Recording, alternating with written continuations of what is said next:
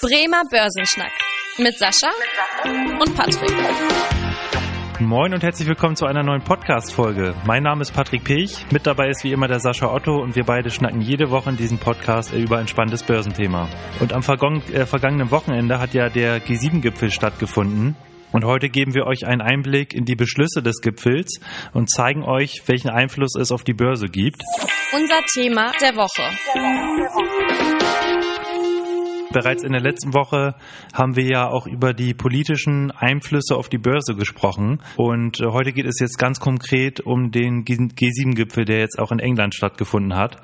Um genau zu sein, sogar in Cornwall, wo man wirklich sagen muss, ein herrliches Urlaubsgebiet, äh, was ich auch nur wärmstens empfehlen kann. Da war ich auch selber mal 2019 für drei Wochen an den Küsten unterwegs. Wunderschöner Ort. Sascha, warst du da auch schon mal unterwegs, oder? Nee, in Cornwall war ich bisher noch nicht. Okay, ja, auf jeden Fall kann ich nur empfehlen. Also kannst du, musst du auch mal hin. Ähm, das lohnt sich auf jeden Fall. Und da haben auch die Politiker, glaube ich, ein ganz, ganz schönes Wochenende gehabt, aber auch einige Beschlüsse gefasst. Und äh, jetzt stellt sich erstmal auch die Frage, was für einen Einfluss das auf die Börse hat. Sascha, kann man da jetzt schon an der Börse irgendwas sehen, was da jetzt an Reaktionen gezeigt wird? Na, wenn man heute mal an die Börse guckt, heute, wenn wir es aufnehmen, die ganze Sachen, sieht es ja erstmal so aus, recht freundlich, aber auch ein bisschen verschlafen. Also die Beschlüsse, die dort stattgefunden haben, haben jetzt erstmal in diesem Moment keine größeren Auswirkungen. Mhm. Aber ich glaube, der G7-Gipfel hat es echt in sich gehabt, was einige Dinge betreffen. Also da waren doch einige Dinge, die beschlossen wurden, die, glaube ich, die nächsten Monate, Jahre wahrscheinlich so ein bisschen auch das Börsenbeschehen dann eben da darstellen. Also ich habe da schon so ein paar Highlights für mich rausgezogen, mhm. die, ähm, die man auf jeden Fall mal genauer beobachten sollte. Genau, also eine äh, Veränderung, wo man ja schon mal sagen muss, was auch somit die deutlichste Veränderung war, war, dass jetzt Joe Biden statt Donald Trump jetzt auch da war, quasi stellvertretend für die USA und der natürlich auch ganz andere Ansichten hat, jetzt auch zum Beispiel, was das Pariser Klimaschutzabkommen gibt, äh, da werden wir gleich auch nochmal sicherlich drauf eingehen auf das Thema oder auch was jetzt die gemeinsame Politik gegenüber China angeht. Da würde ich sagen, können wir doch damit sogar gleich mal loslegen. Na, wobei, das Wichtigste hast du das noch nicht vergessen. Es drängelt sich niemand mehr beim Fotoshooting vor, um im Vordergrund zu stehen. Ne? Ich glaube, nein, aber Spaß beiseite. Das interessiert die Börse nicht. Wobei Boris Johnson ja auch schon äh, ähm, bewusst in der Mitte stand, um auszudrücken, dass er jetzt quasi als Gastgeber da ja auch quasi in der Mitte steht und alle empfängt und jetzt auch nach dem äh, Brexit auch wieder zeigen will, dass er auch außenpolitisch offen ist. Wobei da ja auch trotzdem der Brexit dann auch wieder ein Thema war mit den Streitigkeiten, weil es da ja immer noch um die Grenze geht zwischen Nordirland, das ja zum Vereinigten Königreich gehört, und zwischen Irland, was ja zur ähm, EU gehört, wo die EU ja möchte, äh, dass da quasi eine Grenze zwischen diesen beiden Ländern auf jeden Fall verhindert wird, äh, damit nicht wieder der Bürgerkrieg da ausbricht. Und Großbritannien ist da derzeit ja noch ein bisschen unzufrieden mit, weil es halt dadurch ja eine Grenze zwischen Nordirland und dem Festland quasi Großbritannien gibt. Sascha, wie geht's denn damit weiter und hat das irgendwie einen Einfluss zum Beispiel auch auf die britischen Unternehmen oder auf das britische Pfund, wenn man jetzt auch mal beim Währungskurs mal raufguckt?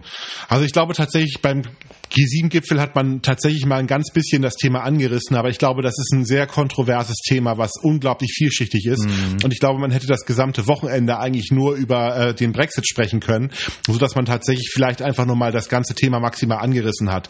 Fakt ist einfach, der Brexit ist nach wie vor ein unschönes Thema, was natürlich unglaublich viel Unruhe auch mit sich bringen wird die nächsten Jahre, was natürlich alle Beteiligten eine ganze Menge Geld kosten wird. Am Ende ging es ein bisschen darum, so zu zeigen, hey, wir wollen wieder miteinander reden, insbesondere natürlich auch, weil Joe Biden ein großes Interesse durch seine irischen Wurzeln hat, dass quasi da eine sinnvolle, gute Lösung hinkommt. Mhm. Also am Ende ist da natürlich auch so ein bisschen der Druck auf die Briten so ein bisschen gewachsen, aber das Thema, das war nicht das Hauptthema aus meiner Sicht heraus dabei. Und ich meine, nach dem Wochenende ist das Bild da auch nicht klarer, als es vorher gewesen ist. Und für diejenigen, die sich jetzt so fragen, sagen wir, wie soll ich eigentlich mit britischen Aktien umgehen, da muss man ja auch bei ganz vielen Unternehmen auch sagen, dass da ganz viele Unternehmen halt auch weltweit aufgestellt sind und halt nicht nur in Großbritannien irgendwie ihre Umsätze erzielen, sondern halt auch eben in anderen Ländern, in der EU, ähm, in den USA, in Asien. Da kann man auf jeden Fall da, was das angeht, ein bisschen entspannter sein. Wie wärst du da unterwegs, Sascha, jetzt bei ähm, britischen Unternehmen, die vor allem jetzt in Großbritannien ihre Umsätze erzielen? Ich glaube tatsächlich, dass man natürlich die Situation gehabt hat, die viele dieser Aktien sind schon sehr, sehr gut gelaufen, gerade so die letzten Wochen. Da war natürlich eine ganze Menge Euphorie durch die ganzen Einigungen, die ja auch teilweise stattgefunden haben. Ich glaube aber trotzdem, dass Großbritannien in den nächsten Jahren unterproportional wachsen wird im Vergleich zu anderen Ländern. Also ich würde tatsächlich bei den Aktien, die jetzt sehr stark auf das britische Festland setzen, als deren Hauptmarkt vielleicht jetzt ähm, nicht unbedingt investiert sein. Nicht, dass die jetzt total crashen werden, das glaube ich jetzt auch nicht, aber ich glaube tatsächlich, dass es andere Märkte gibt, die interessanter sind. Aber es gibt ja auch genug Unternehmen aus Großbritannien, die weltweit agieren und trotzdem auch ihren Börsensitz oder ihren, ihren Hauptsitz in London oder in anderen Teilen von Großbritannien haben werden, die interessant sein können. Aber der Binnenmarkt Großbritannien wird wahrscheinlich eher ein bisschen schwächeln die nächsten Jahre. Das ähm, glaube ich schon. Dann, du hast es schon angesprochen, zwei Stichwörter. Wir hatten eben das Thema Irland, du hast schon das Thema Firmensitz angesprochen.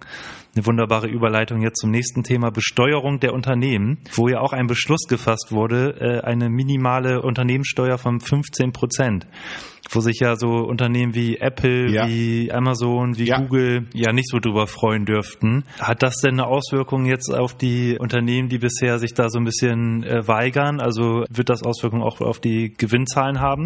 Definitiv. Ich glaube, ich habe mich richtig über diesen Beschluss gefreut die letzten Wochen, weil ich fand, das ist genau das Notwendige, weil wir haben natürlich einen Wandel in der Wirtschaft von bestimmten Unternehmen, die in der Lage sind, jetzt äh, weltweit zu agieren und tatsächlich dann die Gewinne bei irgendwelchen Töchtern zu generieren generieren, die in einem Billigsteuerland sind. Und das war ja genau das Thema, was ähm, die gerade Digitalkonzerne in der Form gemacht haben. Mhm. Also da hat man einfach mal so getan, als würde der gesamte Umsatz dann in Irland oder in Luxemburg oder so stattfinden. Und da muss man natürlich fairerweise sagen, da gibt es natürlich einen ganz großen Wettbewerb dann auch zwischen den Ländern und ich finde, das ist alles andere als fair. Natürlich auch nicht sinnvoll, weil ganz, ganz viele Mittelständler können das natürlich nicht tun. Also ich, deswegen bin ich sehr froh darüber, dass man das ein Stück weit gemacht hat und ich meine auch mit 15 Prozent, was ich eigentlich gar nicht erwartet erwartet hätte, dass man so einen in Anführungsstrichen hohen Steuersatz durchroutet. Jetzt kann man natürlich die Hände über den Kopf zusammenschlagen und sagen, 15 Prozent ist doch gar nichts. Mhm. Wenn man sich einfach mal anschaut, dass ganz, ganz viele Unternehmen nur zwei oder drei Prozent Steuern gezahlt haben, ja. ist 15 Prozent wirklich sehr viel und ein sehr, sehr guter Schluss. Und was ich auch richtig gut fand, war die Tatsache, dass am Ende des Tages auch alle Staaten das mittragen. Amerika hat sich ja immer sehr stark dagegen gesperrt, gerade eben, weil natürlich Google, Amazon und natürlich auch dann die äh, Facebooks dieser Welt sehr stark von diesem Steuerrecht betroffen sind sind. Mhm. Aber ähm, Joe Biden hat das tatsächlich jetzt auch akzeptiert und das hat das natürlich sehr einfach gemacht. Das wird aber natürlich die nächsten Jahre dazu führen, dass die Unternehmen, die unglaublich viel Geld verdient haben, auch eben durch diese Billigsteuerpolitik mhm. wahrscheinlich es ein bisschen schwerer haben werden. Die werden immer noch ein bisschen tricksen können. Ich sag mal, ein digitales Gut in der Welt hin und her zu schieben, ist sicherlich einfacher, als jetzt eine Fabrik in einem Land aufzubauen. Das ist völlig klar. Also die haben es leichter immer noch zu tricksen als Produktionsunternehmen. Die werden aber trotzdem deutlich mehr Steuern zahlen. Das wird die Gewinne belasten belasten. Ähm, man sieht auch die ersten Analysten, die natürlich das schon ihre Gewinnschätzung mit reinbringen. Und ich sag mal so, die goldenen Zeiten sind da zumindest ein bisschen eingetrübt. Zum Glück muss man ja sagen. Also das ist ja auch nicht gerade gesellschaftlich und ethisch korrekt, wenn man da irgendwie seinen Firmensitz in den Cayman Island hat und sagt, ach, da ist auch mein Firmensitz, denn dass ich da mal meine Unternehmenssteuer abführen, die irgendwie drei Prozent beträgt, wie du schon gesagt hast. Von daher muss man sehen, dass auch nochmal der Hinweis, dass jetzt natürlich da erstmal nur die G7-Staaten das untereinander vereinbart haben. Also jetzt Großbritannien, die USA, Kanada, Deutschland, Japan, wen haben wir noch? Frankreich und Italien, genau. Und dass äh, jetzt natürlich versucht wird, dass da mehr und mehr Länder auch dazu kommen, dass man das auch irgendwie weltweit dann unterbinden kann, diese äh, Steuerflucht von Unternehmen. Ja, wobei man ganz klar sagen muss, wenn die das machen, dann ist das quasi der Markt, weil gerade für die ähm, Digitalunternehmen ist es ja so, dass Russland und äh, China, zwei auch sehr wichtige Wirtschaftsnationen, natürlich jetzt auch nicht unbedingt die freisten sind, was die Internetkommunikation Kommunikation betrifft, mhm. so dass man dazu sagen muss, dass gerade auch eine Google oder auch eine äh, Facebook sich ja sowieso mit diesen Märkten immer recht schwer getan haben, weil es natürlich ja nicht so gut planbar ist. Mhm. Also wenn diese Länder das konsequent durchziehen, dann hat man tatsächlich eigentlich sozusagen schon die Mehrheit der Welt und eine die wichtigsten Absatzmärkte damit im Griff. Ja, ja dann werden diese Unternehmen das auch akzeptieren müssen. Also da gibt's dann, da wird das Winden ein bisschen schwieriger werden, gar keine Frage. Da kommen wir zum nächsten Stichwort China, China-Politik, wo man sich jetzt so ein bisschen auch drauf verständigt hat oder viel drüber gesprochen hat äh, am vergangenen Wochenende. Einmal was das Thema Menschenrechte angeht, dass man halt ja gerade auf das Thema Lieferketten bei den Unternehmen näher schauen möchte, wo Deutschland natürlich auch immer wieder so ein bisschen Vorreiter ist, was das angeht. Andererseits auch so ein globaler Plan für Investitionsgelder, also dass man Schwellen- und Entwicklungsländern Gelder zur Verfügung stellen möchte, damit die halt eben auch eine Alternative haben zu der Seidenstraßeninitiative von China.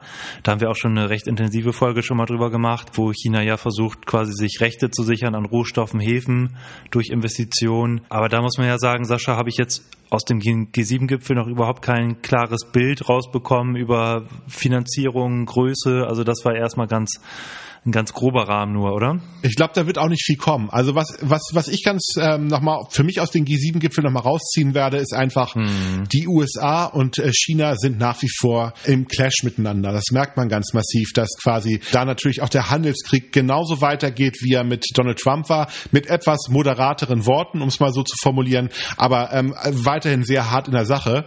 Und auch die Europäer, die natürlich so diesen, ähm, sich in diesen Krieg nicht zerreiben lassen wollen, hm. tatsächlich so ein bisschen auf auf beiden Seiten spielen. Natürlich sind wir jetzt eher so ein bisschen in Richtung USA unterwegs, gerade natürlich auch mit den Menschenrechtsverletzungen oder auch gerade mit den Erforschen, wo der Coronavirus denn überhaupt hergekommen ist. Aber wir werden uns tatsächlich jetzt nicht nur auf die Seite der USA schlagen, weil dafür sind die Chinesen nach wie vor viel zu wichtig. Deswegen die Europäer werden sich da natürlich zwischen diesen beiden Blöcken eher so ein bisschen bedeckt halten. Aber tatsächlich, es zeigt einfach nur ein Stück weit, wir werden in den nächsten Wochen und Monaten auch wieder eine etwas raueres Klima sehen, was hm. diesen Handelskonflikt zwischen China und Amerika betrifft, deutlich weniger Entspannung. Und das wird natürlich auch die Unternehmen so ein bisschen belasten, die sehr stark vom internationalen Handeln profitieren. Und gerade natürlich auch ist ja momentan sowieso nicht so ganz einfach mit dem internationalen Handel, weil wir können die Güter ja gar nicht so gut von A nach B bringen. Deswegen ist da momentan wird nicht so viel Öl ins Feuer gegossen. Aber wenn sich die Lieferketten wieder so ein bisschen normalisiert haben, gehe ich ganz fest davon aus, dass wir tatsächlich auch wieder sehr viel schärfere Töne zwischen Amerika und China hören werden, sodass das gegebenenfalls nochmal ein Thema an den Börsen Börsen sein kann und auch bei den Unternehmen, die sehr, sehr handelslastig sind, ganz klar. Ja, ja da sollte man auf jeden Fall auch als Börsianer darauf achten, weil da haben wir auch gesehen, 2018 dass das da schon dazu führen kann, dass die Börsen auch mal deutlich unter Druck geraten. Gerade wenn jetzt so China und die USA wieder in Konflikt geraten, einfach weil da so viel, ja, so viele Lieferketten mit zu tun haben und so viel mit zusammenhängt. Genau. Und dann würde ich sagen, kommen wir auch gleich zu dem nächsten Thema, ähm, das Thema Klimaschutz, was ja auch ein ganz äh, wichtiges Thema auch jetzt bei dem G7-Gipfel war, wo sich auch die äh, Länder quasi nochmal für das Pariser Klimaschutzabkommen ausgesprochen haben, was natürlich auch eine Besonderheit war, weil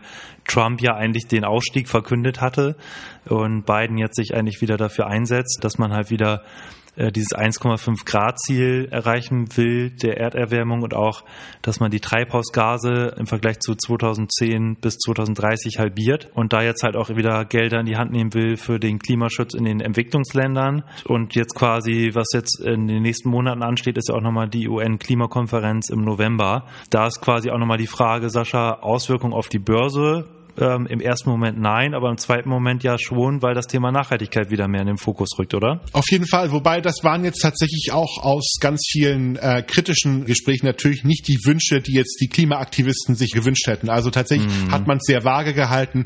Man hat ja tatsächlich auch keine Terminierung für den Kohleausstieg in der Form gefunden. Stimmt. Da gab es ja auch mm. einige Länder, die das äh, sich sehr offen halten wollen, das ganze Thema.